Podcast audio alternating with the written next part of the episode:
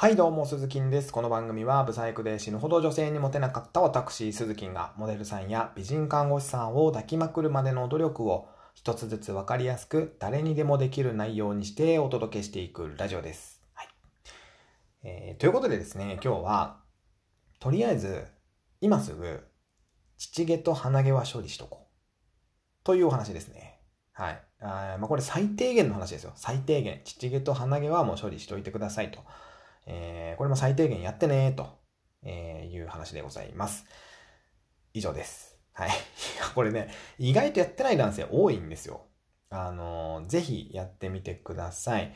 こうなんかね、こうあるじゃないですか、こう脱いだ時にね、こう全部、あ、マイク触っちゃった。全部脱いだ時に、乳毛ビローンって生えてるとかね。なんか、あるんですよ、男性は。一本だけ長い毛生えてるみたいな。で、それをなんか上手に育ててるみたいなね。あの、一本だけ、めっちゃ可愛いんです、この子、みたいな。あの、一本だけ長いの育ててるんです、みたいなね、男性たまにいますけども、あの、全く無意味ですから、今すぐ剃ってください。はい、サクッとね。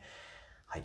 えー、あと、鼻毛ですね。鼻毛ね、これね、あの、本当によくあるんですよ。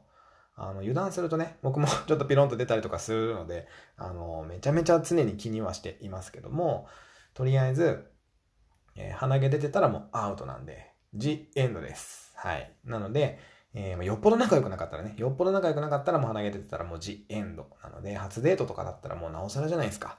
もう終わってますよ、そんなもんはね。はい。なので、まあ、乳毛と鼻毛だけはちょっと処理してくださいね。ということで、えー、現場からは以上です。